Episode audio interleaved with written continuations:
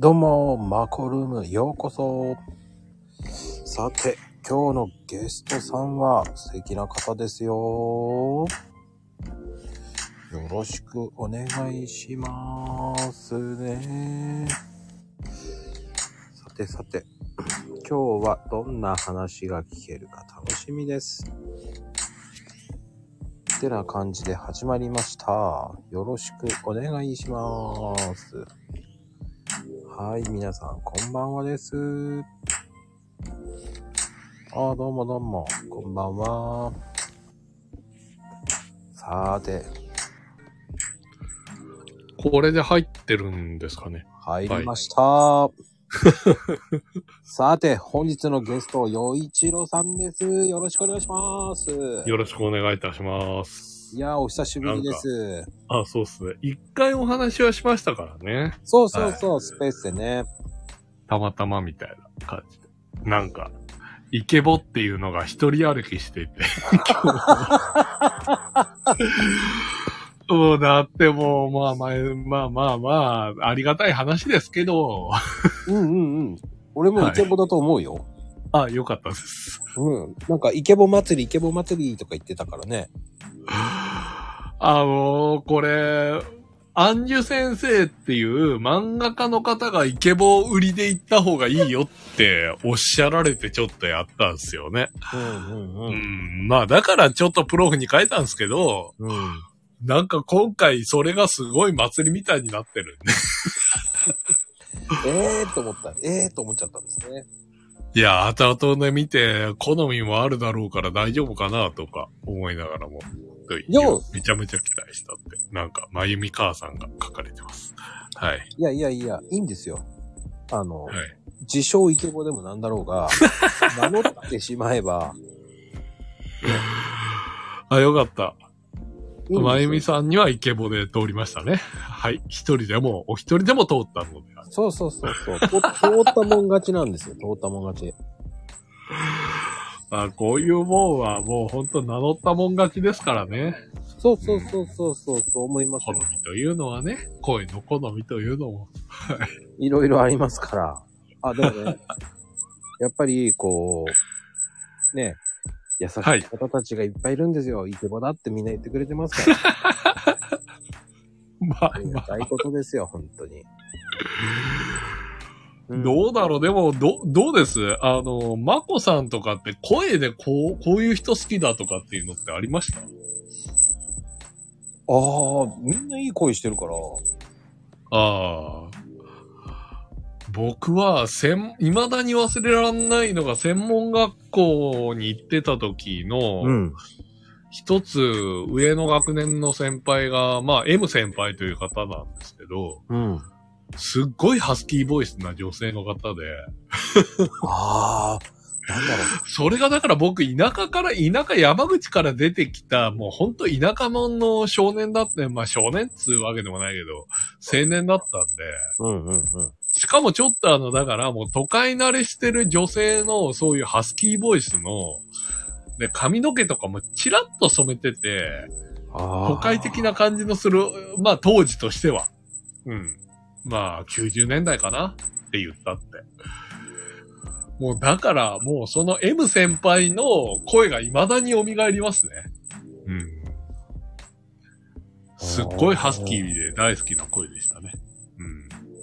でも、ハスキーボイスって、僕、個人的にも好きですよ、やっぱり。ああ、やっぱそうっすか。うん。いいっすよね。いいですよねなんかもう、未だに蘇りますね、M 先輩は。そんなに、他にも好きな声はいっぱいいたけど、まあ、今パッと思い浮かぶ方は M 先輩かな。僕的には、ちょっと昔のはい。中村あゆみって言って、ああ、中村あゆみさん。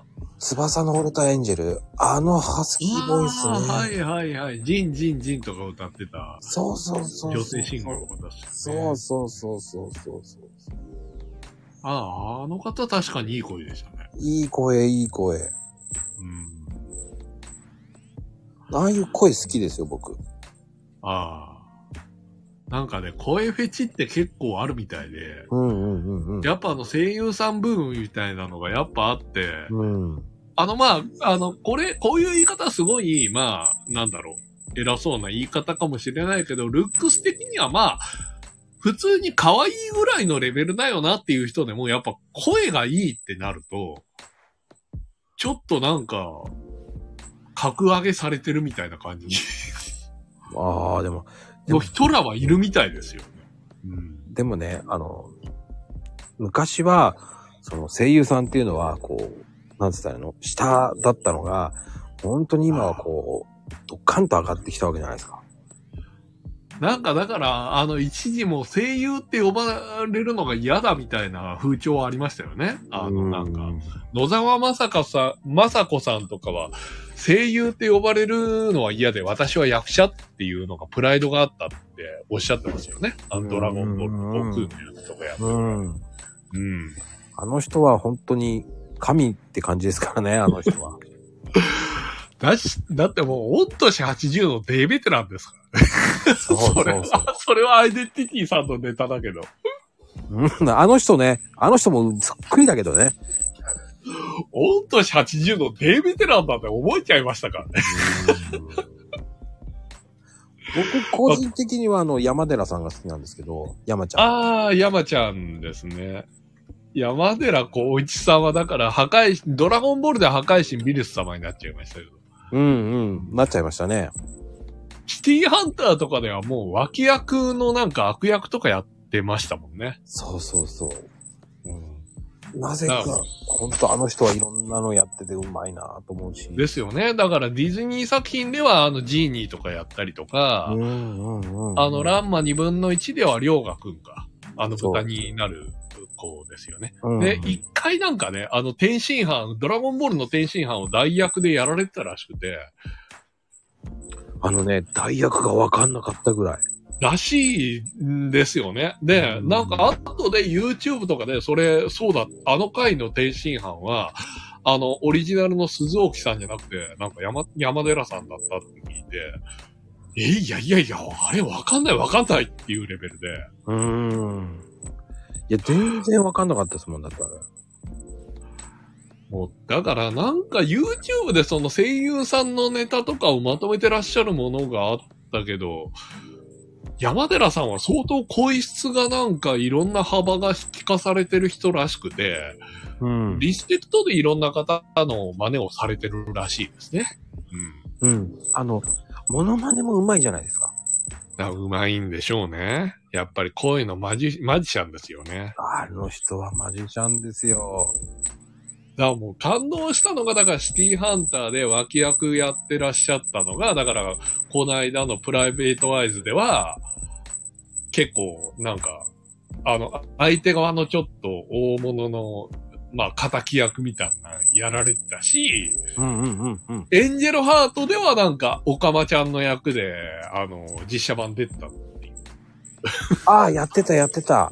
エンジェルハート。やったんですよはい。エンジェルハート。うんうんうん。そうそう。エンジェルハートね、あの、実写版結構じょ僕、あの、気に入ってて、これも、これもなんか自画自賛って言われりゃあれだけど、上川隆也さんに僕ちょっと似てるって言われるんですよ。一部からね。ああ。そうそうそうそう。だから実写版でサイバー量を上川さんがやられたっていうのは、もうなんだ、それはもう男としては誇りだろみたいな、ちょっとあってっていうのがある。ああ。だから個人的に僕はどっちかっていうと、大塚明夫さんとかマニアックなんですけど。ああ、だから二代目次元になっちゃいましたよね。うーん。秋夫さんはね。でも明夫さんの声好きですけどね、僕。だもう、だって、近尾さんが、お父上の近尾さんがだから五右衛門だから、初代五右衛門ですからね。そうそう。親子でやってんです親子でルパンファミリーを演じたという とこですよね。うーん。だからもうあの、まあなんか声優ネタになっちゃった。いや、いいんです、いいんです、いいんですよ。まあ、あの、洋一郎さんはだって声優さん好きじゃないですか、結構。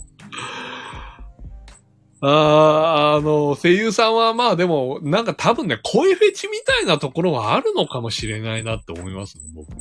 案外。うん。まあ、上川隆也に似てるって、あのね、そうそう、あの、一部で言われますね。ただ髪はもうちょっと薄毛になっちゃって、低発衣したから海坊主なんですけどね、僕。で海坊主とりょうちゃんがフュージョンしたら僕になるかもしれないっていうところですね。うん、まあね、幸い量の声も最高に良かったですからね。神谷明さんですよね。うん、神明さん、ほんと筋肉マンもそうだし、だってもう、サイバリョウとルパンって言ったら、我々世代の男性からすれば憧れの男性像ですからね。うん。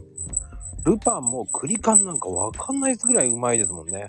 最近はもう、もう、あれはあれでもう、味が出ちゃいましたね。ももうだからそれはもうクリカンさんは、初代山田康夫さんとは比べられるから。それはもう辛いだろうなとは思いますよ。いや、でもね、普通のルパンになってますよね。まあもうあれはもう年季が入っちゃいましたよね。もう、ほんと自分のものにしたなっていうのは。謙虚に、それはなんか安尾さんの真似だっておっしゃられてますけど、うんあそこまで芸が深まれば、ああ、ですよね。で、一回だからあのね、ルパンの、あの、声変わって古川敏夫さんがやられたことがあって、え、あそうだったんですか？風魔一族の野望っていうのがあって、はいはいはい。そうそう。あれはなんか、あの、劇場でも公開されたんですけど、あれが唯一ね、ルパンファミリーの声がやっぱり、レギュラーとその当時は違ったっていう作品だけど、あれがなんか山田康夫さんになんか無許可で作っちゃって、えー、そうだったんですか？そうなんですよ。で、それでちょっと安尾さんが激怒しちゃって、で、あの、古川敏夫さんが申し訳ないからっていうことで挨拶に行ったんだけど、それで知ったっていうことらしくて、えー。あのピッコロの役やられてる古川さん。でもうん僕、古川ルパンも見たけど、個人的にはこれもこれでありかなっていうのは思ったけど、うん、あ。まあ、山田ルパンはやっぱ偉大すぎるかなっていうところですよね。うん。うーん、確かにね。古川さんは辛かっただろうなって思いますいやーでも古川さんはかわいそうですよね。いや、そりゃかわいそうですよ。あそこまですごい名名役者で、名声優の方で。いや、あそこまでの名役者でも、叩かれるんだって思いますよね。怖いですよね。うん。古川ルパンはまあでも一回聞いてみたらそれはそれでありかなっていう。藤子ちゃんが、あの、だからあられちゃんの小山まみさんだったっていう作品ですよね。あ、小山真美さんだったんですかあれ。小山まみさんが、あの、そうそうそう。あの、そうそう、藤子ちゃん演じたっていう。だからちょっとあれっすよね。あの、シティハンターのミキちゃんみたいな。うんうんうんうんうん。詳しすぎるよな、本当に。ちなみに僕、シティハンターで一番好きな女性はミキちゃんです。ああ、ミキちゃんなんですか。あいや、あの、一時差がいいっすね。あ。ファルコーンって言いながら。そうそうそうそう。もう、誰、誰よりもファルコンが好きでって、海坊主が好きでって。うん。ああ、それ。いや、サエコも香りもなんか他の女性もやっぱ、あれはなんか女性のなんか女性美人声優の、なんかあの、そうそう、登竜門みたいに当時は言われてたらしいんですけどね。うーん。ミキがいいなやっぱり、ファルコンが好きですよねって、まゆみ母さんがおっしゃってますけど。あの、こわもてで、どうや考えても傭兵で、まあまあいい、筋肉質でいい男だけど、あの彼に一途に惚れるっていうのはすごいなって思いますけどね。うん、確かに。キャラで言えば一番好きかな。うん、ミキさんはね。うん。90年代アニメの話になっちゃった。いや、でも、いいんですよ、それで。はい。マコさんどんなん見てました？はい。あのね、僕は、どっちかっていうと、あの、今の方が見てる。あ、今の方が見てます？ううんん。何見てます？最近。最近は、やっぱり面白いなと思うのは、やっぱり、テンスラかな。テンスラ？テンスラっていうのがあるんですね。ああ、転生したらスライムだった件ですね。うん。転生もの流行ってますからね、今。いや、転生もの、無双転生も、なんだっけ、無職、なんだっけ、そんなのあったですよね。ああ、まあまあだ、無無償転生はわかんないですけど、転生もので言ったら転生したらヤムチャだった件ですね。それ知らない。知んないですか？ドラゴンボールのあるドラゴンリーさんっていう同人作家の方が集英社から依頼されて書いたやつなんですよね。ええそうそう。あの、ドッカンバトルとかドラゴンボールのソシャゲ大好きな高校生が、うん。そうそう。あの、ある日、交通事故にあって、目覚めたらドラゴンボールの世界にいて、うんうんうん。ヤムチャだったっていう話で、ええ そうそう、ヤムチャとして転生したっていう話で、で、それがピラフ城のあの、お別れのシーンから始まって、そうなんですよ。そうそう。で、その時に悟空見送とするんだけど、いや、超待てって思って、ここで、亀仙人のところに修行に行けば、あの栽培マンの悲劇は回避できるんじゃねえかって言って、はい。やっぱ俺も行くわって言って、悟空と一緒に行くわって言って、で、なんかそれ、それ、そっからは結構端折られるんですけど、はい。あの、栽培マン編、あの、戦になるんですよね。ええ で、そっからが、なんかもう、あれはやっぱファンにとっては涙目な結構、あの、作品で、そうそう。うんあ そうそう。なんかあの、ナメック星にも一足早く行って、ネイルさんと修行つけてもらって、とか、ええそうなんもうそこまで潜在能力も解放してもらって、みたいな話で。ほんでもうね、あのね、悟空と力を合わせてベジータに勝つっていう、あの、それって、鳥山明さんが書いたんですか違うよね。いや、あの、そうそう、鳥山明さんは公認です。あドラゴンリーさんっていう同人作家の方が書いてらっしゃる。えそうそう、ベジータには勝ったんですよ。悟空と力を合わせて。えええほんで、ベジータが去ろうとしてる時に、俺のせい、俺のこれからの未来のために悟空すまんだって、あの、とどめを刺させてくれって思ったんだけど、トランクスのこととかが思い浮かんで、やっぱ俺はさせないって言って、そっからまた進むんですよね。ちょっとそっからまたお楽しみっていう。ええ転生したらヤムチャだった。ちょっと面白そうだな、それ。いや、あれはね、僕結構ヤムチャは好きなんですけどね。ドラゴンボールの中で。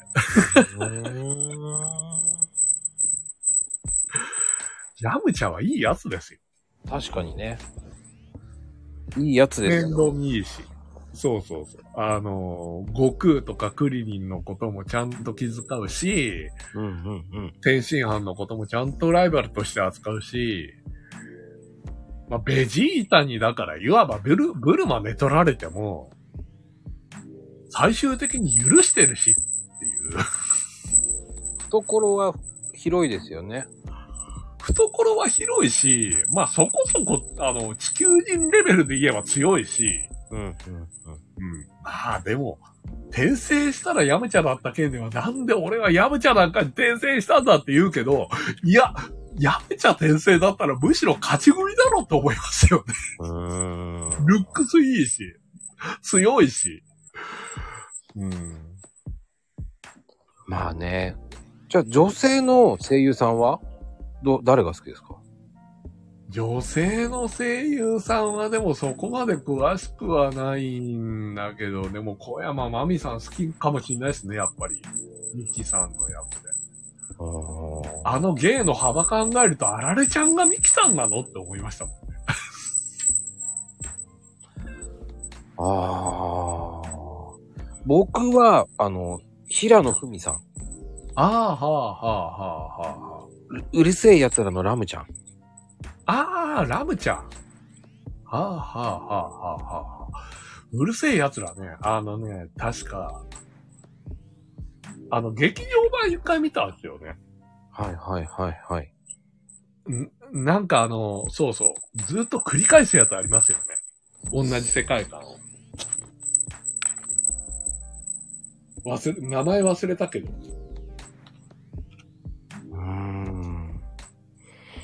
あとは、だから、あの、はいそうだな、ちょっと前、ほんと昔になるけど、こう、やっぱり、レゾン一国。ああ。じゃあ、ルーミックワールドが好きなんですね。そうそうそうそうそうそうそう。ルーミックワールドだ。うん。あの人のは好きだったけど、でも、メゾン一国までかな。あ、メゾン一国までなんですね。じゃあ、ランマまでは入ってない。ランマは、すうん、だんだんめんどくさくなってきたって感じ。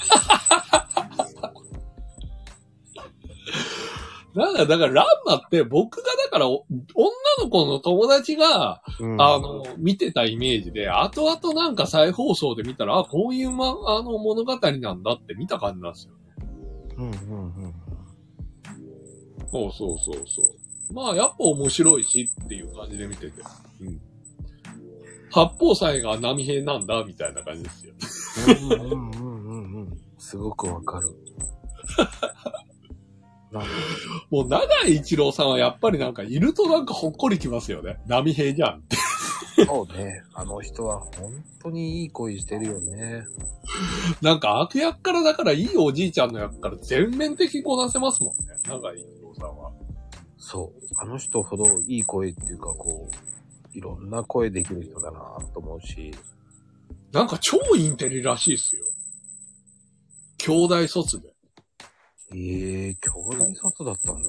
あだったらしいですよ。で、当時声優さんのあの給料ってすっごい低かったらしくて、それをあの改善するために立ち上がるぐらいなんかアクティブだった人らしくて、長井一郎さん。うーん。もうだから、まあ、い一番なんか印象残ってるのは波平さんですよね。そうそうそう。まあ、あとはやっぱり、やっぱりな、うーん、いろんな女性もいたけど、やうん。っぱ野沢さんがやっぱりす、もう本 そう考えてみるとそうだ。野沢雅子さんも立派な女性声優なんだけど、カウントされてなかった。当、うん。だってさ、あの、やっぱり、こう、我々的には、あの、銀河鉄道39とか、ああ、メーテル。うーん、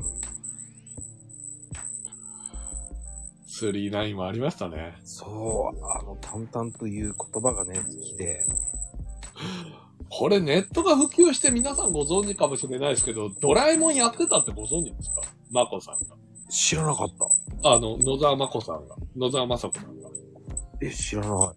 あの、ドラえもんってテレ朝でやってるやつがあるじゃないですか。今は水田わさびさんですけど、うんうんうん。その前がまあ、大山信代さん。この人が一番すっごいなんかもう、知れ渡ったみたいな方ですけど、もうその前のドラえもんが実はあって、幻のドラえもんがあって、うん。日本テレビ版ドラえもんっていうのが実はあったんですよ。へえ。これ都市伝説でも何でもなくて本当にあって、そうそうそう。僕らがう、僕が生まれる10年ぐらい前に放映され、10年い程度前かな？だから1973に放映されてるはずですから、ドラえもん、日テレ版ドラえもんって。へえ。で、それが、本当の一番最初のドラえもんの声って、平成天才バカボンのバカボンのパパなんですよ。マジですか？マジなんですよ。で、ドラえもんって当時、世話好きのおじさんっていうイメージで、スタッフさんが作られたらしくて。そうそうそう。でも全然やっぱ声が合わなくて、手こ入れで仕切り直しって言って野沢雅子さんになったらしいんですよね。ドラえもんが。ちょっと怪物くんみたいな声らしいですよ。だから YouTube で音声が、あの、流出して、あの、出ましたけど、へえ。うん。そうなんかね、何々新社員とかそういう喋り方なんですよね。ドラえもんが。でも、我々がやっぱりこう、馴染みがあるのは大山さんですよね、やっぱり。まあ、大山さんが一番の馴染みありますようね。僕ドラえもんですっていうのがやっぱ一番ね。そうそうそうそう。あ、あの、だから今のミスターさんもやっぱ可愛いですよ。いや、可愛いっていうか、ライトなドラえもんですよね。ライト。ライトのドラえもんで、やっぱ今の子たちがあのドラえもんに親しんでたらいいって、そりゃ昔のドラえもん見たら、え、何このダミ声とは思うだろうなと思いますうーん。いや、あれはあれでね、いい時代でしたよね。まあ、あれはだからあれね、ああいう特殊なちょっとドラえもんってロボットだから、ちょっとダミ声な感じなんだなっていう感じで、うん。で、そうやって考えると、こう、アニメでやっぱりアンパンマンはすごい長くなるよね。アンパンさん、アンパンさんですね。あの人もすごい。いやーもう。バイキンマンがフリーザですからね。考えそうそうそうそう。アンパンマンな、あれ何年続いてるんでしょうね。いやーもう相当続いてないですか？でしょうね。僕アニメってね、なんかね、あの、アンパンマンってあれ基本的に夢中になる時代ってあるらしくて、年代が。うんうんうん。あ、なんか人間やっぱ、小学校の、あの、低学年程度ぐらいでアンパンマンって基本卒業するらしいんですよ。なんか子育てされてる方々からすると、小学校低学年うんを卒業するあたりから、まあ3年生ぐらいからはちょっと気恥ずかしくなるらしくて、アンパンマンはまあちょっと見向きしなくななるらしいんですね。うんはあ。で多分ね、僕が3年生ぐらいの時はまだアニメ化されてなかったんですよ。あのーそれいけアンパンマンは。絵本でしたよね。絵本でしたね。紙芝居でした。あと。うん。で、幼稚園でや、あの、アンパンマンの紙芝居や、やるよっていう世代ですよ、僕ら。うんうんうんうん。そうそう。で、それが後々で、あ、あれアンパンマンってアニメ化されたんだっていう世代で、ね、まあ、とは言っても、今更見ねえよなって終わったんですよ。うんうんうん。で、後々でまあ、食パンマン、カレーパンマンって、ああ、はいはい、いたよね、こいつらって思いながら、後々になんかメロンパンナちゃんとかなんかロールペ、なんかケーキちゃんとかなんか、そうそう、ロールパンナちゃんかな。ロールパンナちゃん、ロールパンナちゃんとか出てきて、あれ新レギュラーなんか加わったんだとか思いながら、僕を笑ったのは天丼マンって笑ったんですけど、あいましたね。パンじゃねえよと思いながら、あれやたらなんかアンパンマンワールド広がってるとか思いながら、もうなんかね、そっからなんかアンパンマンワールドに入るきっかけがなんかないよみたいな。うーん。いやー、どんどん広がってんなっていうのもありますよね。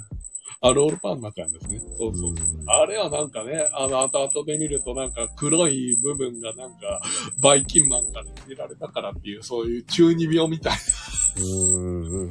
設定らしいですけど。いや、でも、バイキンマンも俺好きだったんですよね。あいつ天才科学者らしいですからね。そうなんだ、設定は。設定は天才科学者らしいです。結構間抜けなことやってるけどね。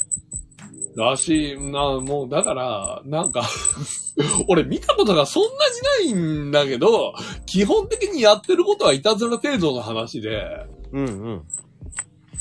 奴が本気を出せば、あの、そうそうそうそう、アンパンマンは潰せるんだけど、そこがなんか働かないって言ってて。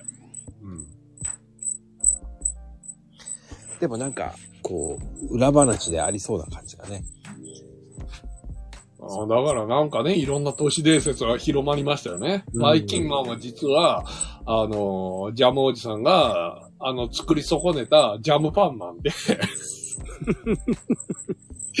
いや、だからなんかいろんなの広がってんだと思いながら、ジャムパンマンで、それがだから失敗したやつがなんかバイキンマンとかして、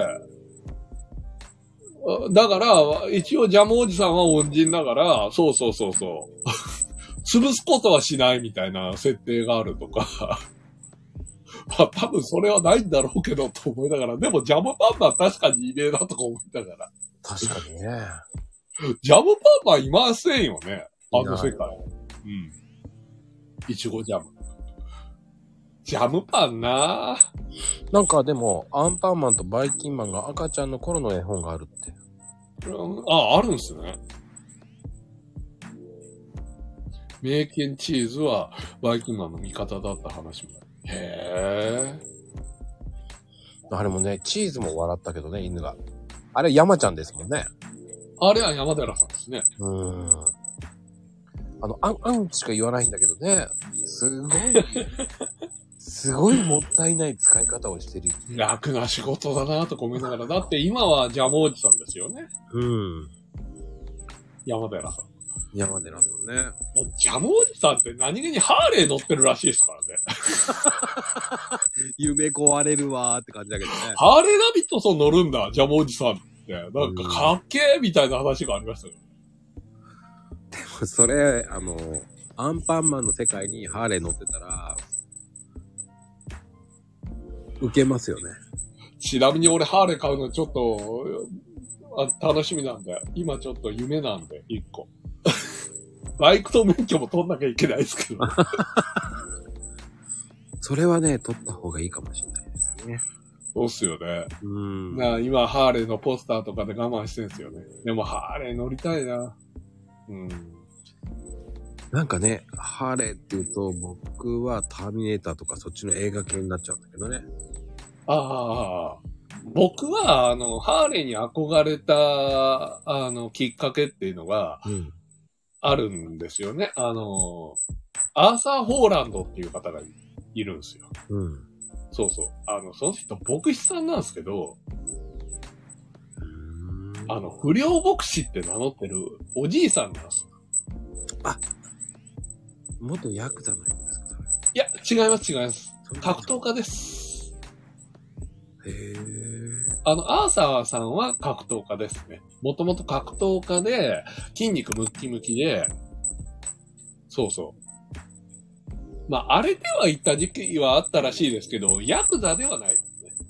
そうそうそで、そう、なんかすごいかっこいい人で、僕、に何回か説教は聞いたことあるんですけど、すごい共感して、うん。うん。もう、そのアーサーがハーレー乗りなんですよ。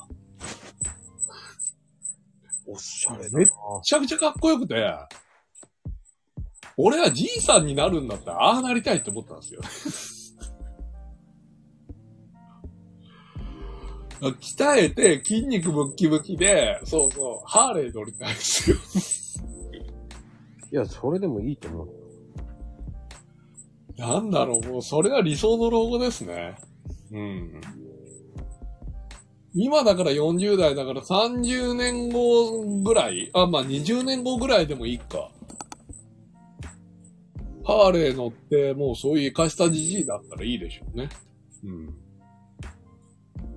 マコさんは何かあります？こうそういう老後とかって。いや、何にも考えてないよ。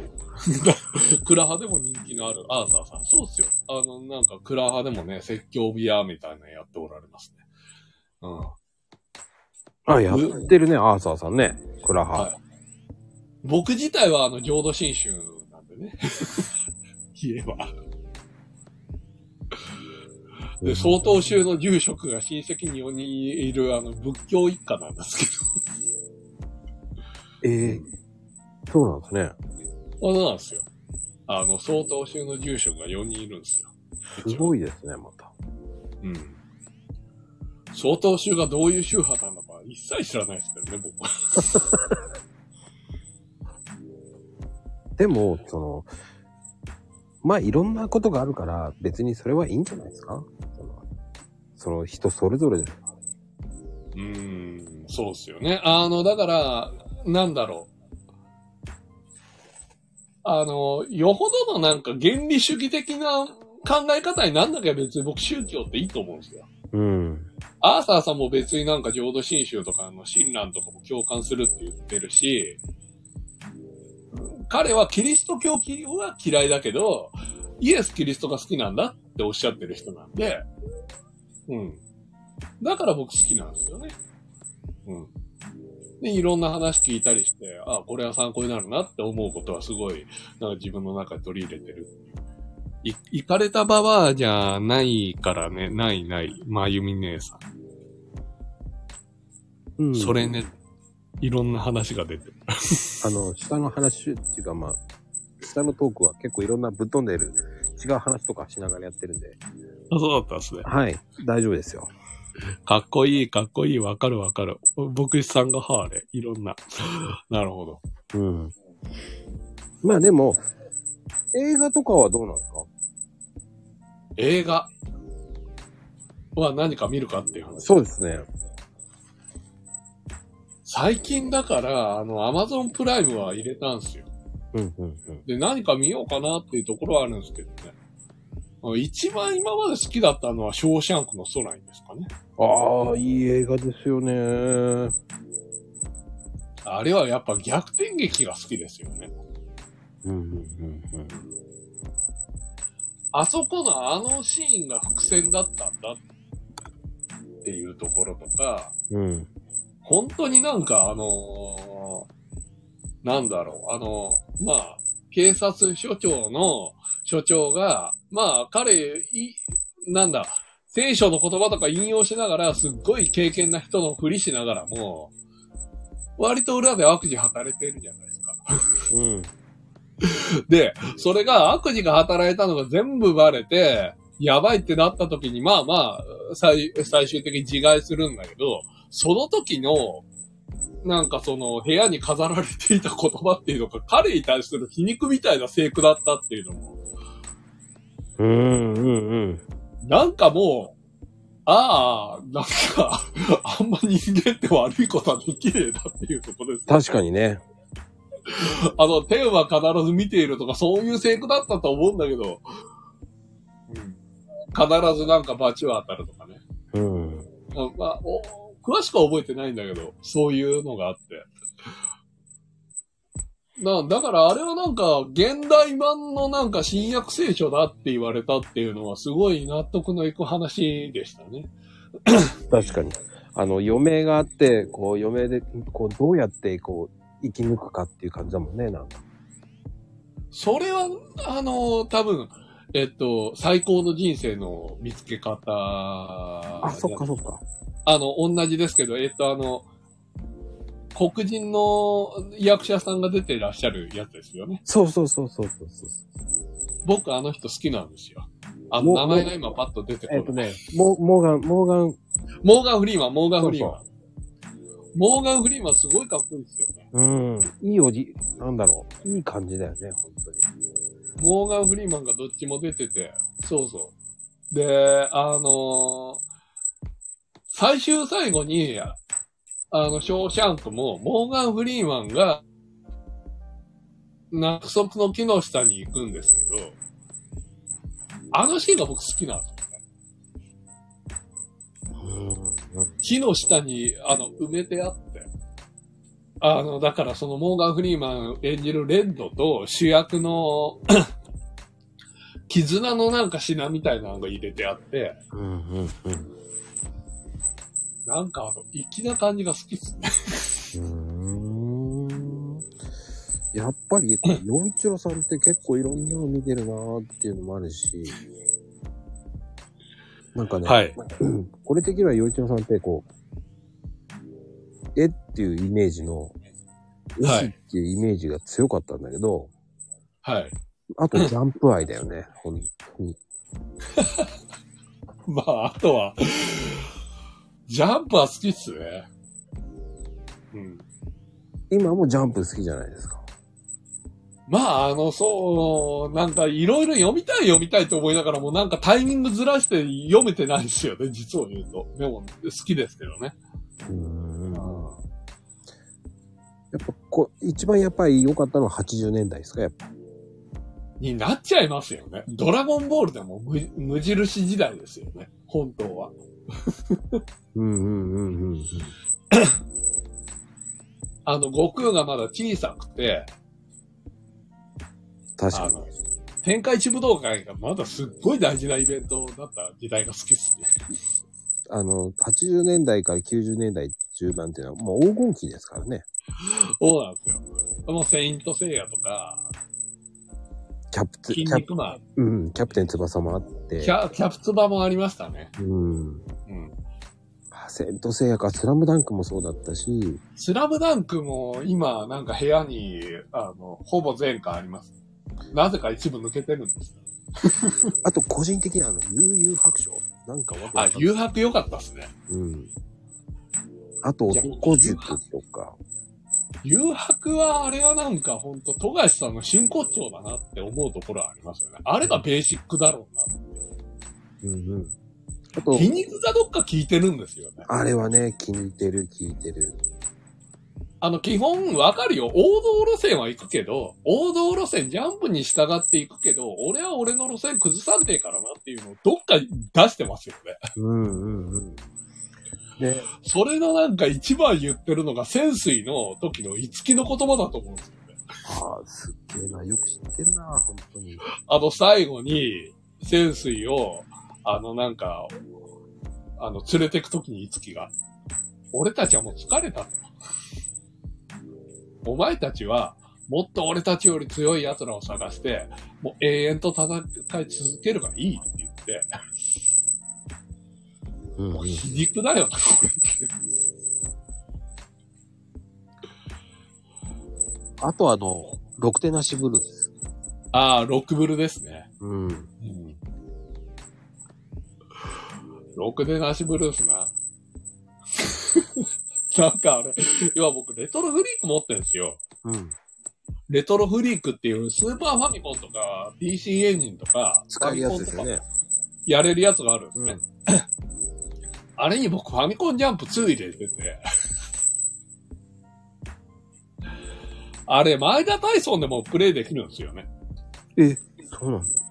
そうなんですよ。ろくでなしブルースも入ってて。本編に。主役としてタイソンが入ってるんです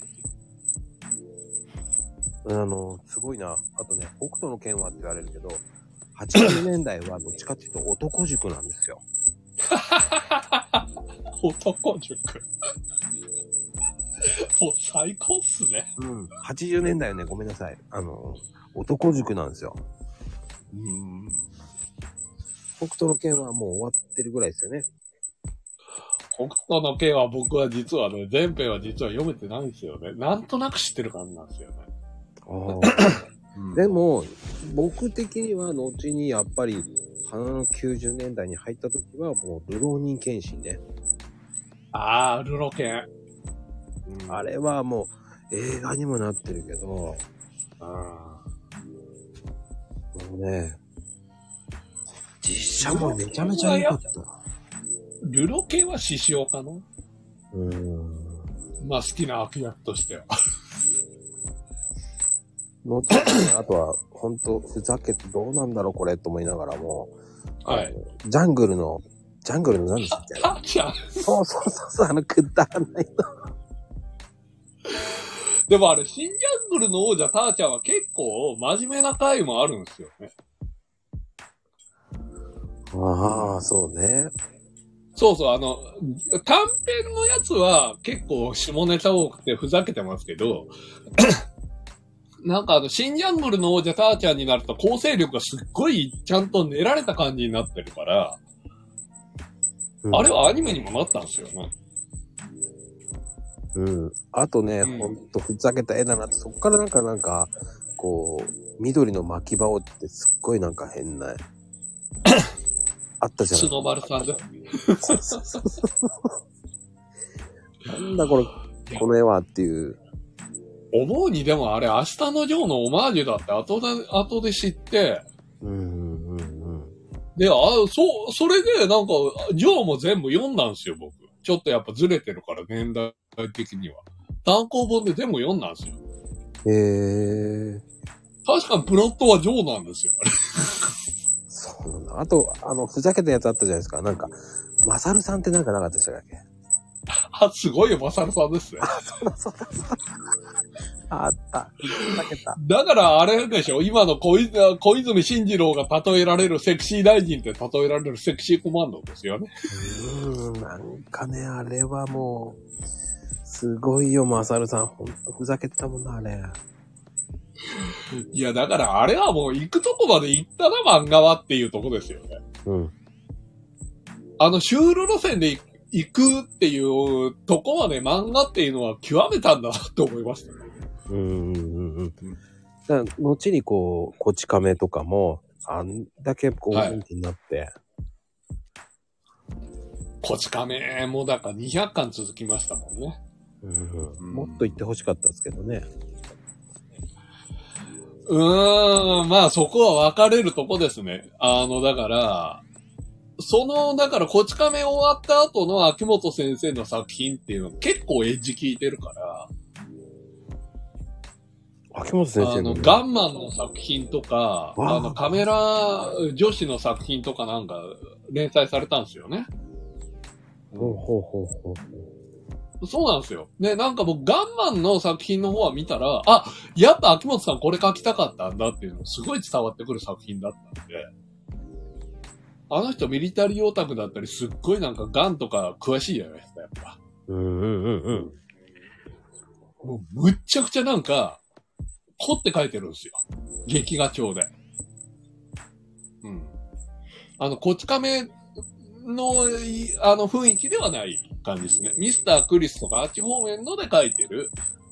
うん。秋元先生の真骨頂みたいなのすごい見て、あ、やっぱ、いいなって思いましたね。うん。あとちょっとマニアックだったのは、こう、田園少女ってあったじゃないですか。ああ、ビデオガールですね。そうそうそうそう。なあ、あれ、う僕、そっかそっか、あれ、田園少女って読むんですよね、やっぱり。うん。ビデオガールって言うんだって思って、俺ビデオガールってずっと認識してた、あれ、田園少女なんですよね。うん。俺、だから、桂正和さんは女の子描くと描く時の一つの目標なんですよね。あの、え女性の絵はすごい綺麗ですよね。ですよね。だから僕、イラストレーションの雑誌で、桂正和さん特集は持ってて、うんうん。あの、参考で見てますね、今。こういう描き方するんだなって。あ、ウィングマンあったね。ウィングマン懐かしい。ウィングマン。でも、その当時、ウィングマンが出た頃とか、その辺ぐらいに、あの、マジカルタルルートでしたっけ？いや、あの、タルルート君は、もうちょっと後ですね。90年代ですよ。俺はタルルは88とかその辺ぐらいじゃなかったああ、それぐらいかもしれない。でも、どっちにしたって80年代の後半だと思いますよ。90年代初頭ぐらいとか、それぐらいだったと思いますね、タルルは。うん。また、あの、江川達也さんが結構口うるさい人じゃないですか、あの人。確かにね。あの、自分語りがうざい人なんで、うざいって言っちゃった。あの、ジガニさんがうるうるさい人だから、あのね、自分なりのなんかアンチドラえもんを書いたんだって主張しやがるけど、しやがるって言ったけど、そのレベルにはあんた出してねえよって腹の中で思いまあでも、すごい大タルル別に好きだけど、まあ好きだけど、そういう言い方はないんじゃないかなって思ってますね。藤子 F ファンとしては。まあね、そういうのも、うん。まあでも、そうやって考えると、ジョジョはいろんなバージョンが出て変わって、今もそう続いですね。てるわけだからあれは何何部まで出たんでしょうね、ジョジョは。そうジョジョは。もう、本当にジョジョは長いっていう。今だからジョジョリオンまで行ったんですかね。ジョジョリオね。何世そ代れだから見てないですよ。だからあれ東型丈介系の何かが、秘密として隠されてるみたいなことは聞いたことありますけど、ちなみに僕はあの、ジョジョの歴代主役の中では丈介くんが一番好きです。いや、でも、ジョースケ君が好きじゃないですか、みんな。なんだろう、もうそうなんす、そうなんですかね。みんな好きなのは丈太郎さんなんじゃないですかね。あ、でも、あ、そっか。オラオラオラが好きなんじゃないですかね。確かだって僕もう一回バク、なんかすごい、あの、なんか、喫茶店とかで、一人作業してた時に、隣の女子二人が、熱く語ってる時があったんですで、その会話をなんか聞いてた時に、僕、ジャニーズ系のアイドルの話かなって思ってた。に。違ったね。語ってることがどうもジョジョの話だったらしくて、だから私は丈太郎さん推しなのよっていうことをすごいなんか語ってらっしゃって、それはそれでそっちの話かよって思ったことがあります。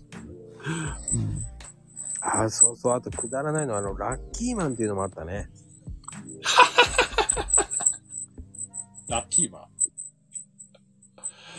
あれ、なんか都市伝説的に出てましたけど、ラッキーマンの、あの、そうだ、ガモ剛さん、ガモ、ガモさんですよね。うんガモ剛さんでよかったっけ？ヒロシじゃなかった。ガモさんです。ガモヒロシさん。そうそう。が、あの、デスノートのオバツ、あデスノートの大罰組さんだっていう都市伝説が流れてましたけど、あれ本当らしいですからね。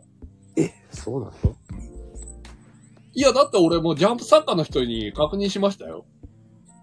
ええすごい。で、その、あの、もうこれ名前言ってもいいんですけど、庭野誠先生っていう人から確認したんですけど、あと、ザ・バボ太郎書いてた。ええ僕一回、二回お会いしたことがあって、で、庭野先生は、だからデスノートの作画が担当された小畑武さん先生の、あの、お師匠さんなんで、そもそもだから、情報筋としてはかなり正しい筋なんで、あれはだから、大、大罰組さんは蒲生博さんなんですよ、やっぱり。うーん。あとあの、野球のやつあったでしょ？高校野球の。なんとか高校野球の、ルーキーズですか？いや、ルーキーズじゃない。あ、そうだ。山下太郎くん。山下太郎くんの方か。あれも長かったようなイメージが。僕、山下太郎くんの小関浩二先生って下北沢で見ましたからね。そうなんだ。ねえ、なんか色紙売ってらっしゃったんですよ、路上で。ええで、え？って思って、声かけなかったんですけど、あの、小関浩二先生なのかなって思いながら、で、後々でなんか聞くと、あれはだから路上でストリートでそういう販売してみるっていう実験もやってみてたっていうことらしくて、ええで、なんかそれ、それを俺は遭遇したんだって思うとちょっと面白かったんですけどね。でも今日めっちゃコアな話してないですか？そうっすかね。だってジャンプの裏話ですよ、本当に今日。いや、そう考えると小関浩二先生の話はそうだし、まあ、あとはだから、まあ、大場、そうですよね。大場組先生の話は、でも俺、Facebook で裏取りましたもんね、庭野誠先生から。それをね、Facebook で裏ら庭野誠先生、しれっと言ってましたよ。それを Facebook で聞いちゃう、ね、与太郎さんがすごいと思うんですよ。いや、それなんかね、あの、本当になんか大罰組っていうのが、だから大罰組っていう、本当なんか、本当に、あの、なんだろう、ば、罰組食らった、あの、部署って、作家の、なんか、派閥みたいなのを大罰組って言ったらしいんですよ。それは本当らしくて、うーん。うん。で、ガモ先生もそこにいましたからねっていう、あの、書いてて、え、いや、あの、それって、だって、あの、それは大罰組さんがイコールデスノートの作家さんが、ガモヒロシさんって言ってるみたいなもんなんじゃないですかねって僕は茶化して言ったんですよ。ちょっと冗談。そしたら、レースで、あ、はい、そうですよって言って、結構作家では、あの、これ常識ですよって言われて、ジャンプ作家では。って、ああ、なんかそんな公然の話だったんだって。あれはちょっとびっくりしましたね。うん。Facebook とかならではの時代ですよね。うん。確かにね。いや、でも、ジャンプ、ターちゃんの作者がアニメさん、あ、そういう方がおられるんだ。徳弘正也先生が、じゃあ、アニメのなんか監修していただけた方がおられるんですね。ほはあ、はあはあ、今パッと見ると、コメントを。うん。まあ、あと、だから、ね、よろしくメカドックっていうのもあったじゃないですか。思い出した。杉原隆二さんですね。メカドックは僕世代的にはちょっとずれるんですよね。うん。ほうほうほうほで、杉原隆二さんって結構あのーなんか、打ち切り系が多い方だったんで、うん。うちハヤと18番勝負が18番勝負に行く前に打ち切られたっていう。ええー、そうだっ それはかわいそうだなっていうことがありましたけどね。た。うん。何ミレル何キロ持てるかの監修つってああ、そっか。だってボディービルダー系のこともやってらっしゃいますもんね。徳弘正也さんって。かなこちゃんの弟。へえ、そういうつながりがあったんだ。はあね、懐かしい。そんな、すごいね。そういう、まあね、そうやってこう、ジャンプってやっぱり、ほんと年代年代によって違うじゃないですか。まあ、違いますね。うん、だから90年代だと、やっぱりワンピース、ね、ナルトとか、にな、いや、あれがだから2000年代だと思いますよ。ちょっとずれますね。うんおそらく。うん。ワンピとかナルトとか銀玉とかを。うん。でも、ナルトは海外でめちゃめちゃ人気あるわけじゃないですか。だって忍者ですよね。うん。あの、外国人は忍者とか侍大好きですもんね。だって、うんあの、名前はナルトかって聞き込みますからね。僕に、日本人を見た瞬間マジっすか？に。うん。ヘイ、ナルトって言われたから、違うやって思いながら。なんか銀玉のだから最初のベジ桜編のやつでなんかネタにされましたよね。ワーナーさんと、ワーさんとナーさんが、あの、ナルトを持ってきて、そうそうそう。国際マーケットでは通じるかと思ったのに、こんなの受けませんとか言って。ああね、銀玉は本当に、スレスレなとこ容器やってるよなって思うぐらいにね。そうですよね。ほんで、だから、ワーナー、ワーさんとナーさんが持ってきたのが、ナルトで、そうそう、そんで、シンパチくんが、え、それ、ナルトなんですけどって言って、うん全然違いますよ、それって言って。だからあの、だから、ナルトは今、ボルトやってんすよね。うん。うん。ですよね。だから、ナルトのお子す、息子ちゃんの話なのかな？うん。それ、それはもういろんななんかジャンプの話ばっかしちゃった。うん、でも、あれですよ、ゆういちろさんは、だからマガジンとかサンデーは見なかったんですね。そうそう、そこの系列はね、いとこがいあの読んでたんですよ。いとこがママガジン派だったんですよね。僕だからどっちかというと、マガジンサンデー派だったんですよ。マガジンさんで派だったんですね。あだからあれですよ、銀玉で言ったら僕は銀さん、銀さんみたいなタイプだけど、そうそう、マコさんは土方さんみたいな感じですよね。土方さんあれマガジン派ですからね。そうそうそう。本当に、どちらかというと、ぶっ込みたくとか、そっち系を見ようがっつり読んでたんですよ。もうなんか、なんかあの、GTO の作家さんとも1、2回お会いしましたけどね。藤沢徹先生ともね。なんか関東にはそういうとこでは面白かったですよね。うん。私は土方好き。ほかほかさん。ぽかぽかさん。うん。土方東四郎。うーん。いや、でもね、ジャンプってやっぱり、その、まあ、その時その時に見なかったり僕はしてたから、まあもちろんそうですよね。うん。年代により分かれちゃいますよね。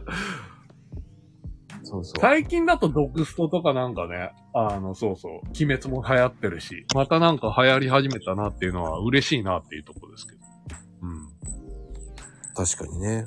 本当そう思いますよ。ワンピースがあと何年続くかですよね。だからね。あれでももう終わりそうじゃないんじゃないですか。そうなの？どっちなの？いや、おそらくだから今年中にレッドっていうのが公開されるから、レッドでおそらくシャンクス関係の話が秘話でとして扱われるんであろうっていう話なんで、それがおそらく最終章への扉なんではないのかって言われてるから、うんうんうん。うん。とは言ったって多分最終章に突入しても3年5年はかかるような気がするんですよね。かかるんだ。ような気はしますよ。うん。あと3年5年はかかるな。だってワンピースって何、何かしら出たら回想シーン入りますからね。確かに。確かに多い。あれなんかネタであったんですよね。あの、ドラゴンボールがワンピース風だったらっていうのがあって、うん。絶対ピッコロ大魔王編で、あの、ピッコロが、我ら魔族は人間に対する復讐が果たせるのかみたいなシーンが入って、絶対そっから3週ぐらいにわたって回想シーンが入るんだよっていうのがあって。ネタとしてあったんですよね。鳥山さんはそういうの嫌うからやらないけど。うん、まあでも、思うにあとハンターハンター、その、F 君も言ってますけど、ハンター、はいハンターも終わんないと思うんだけど。ハターはね、ハンターだとジンとレオリオが好きですけどね、僕は。うーん。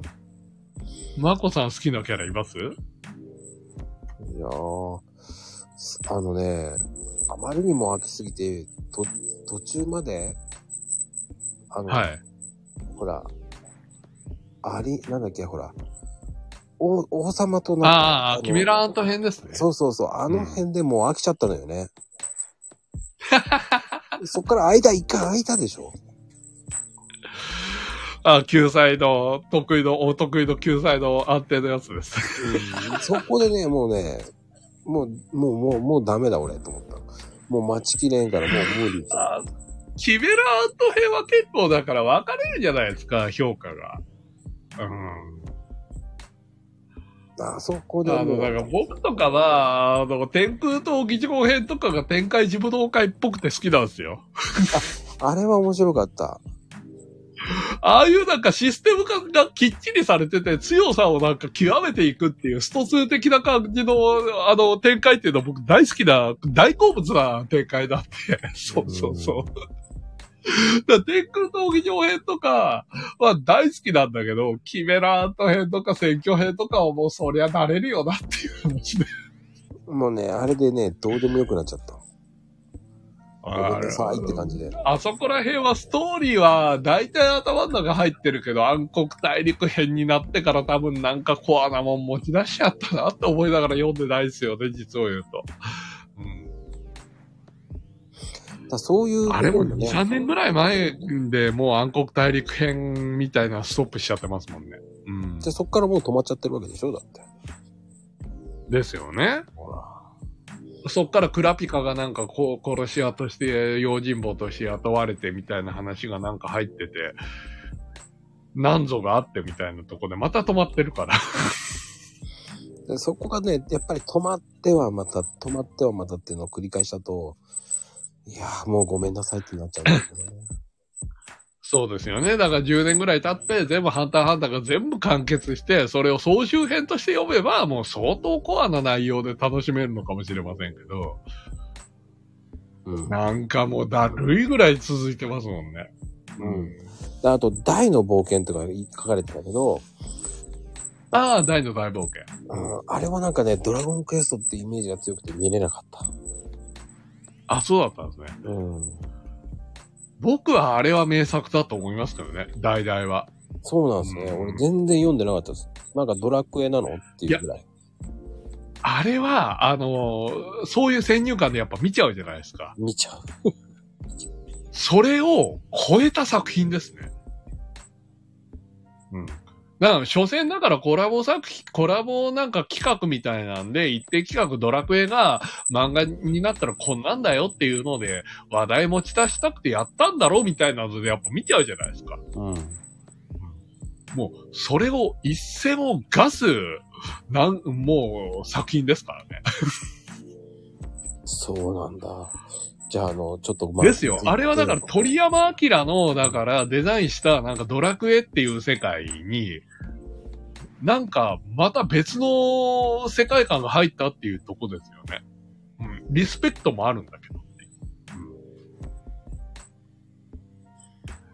確かに。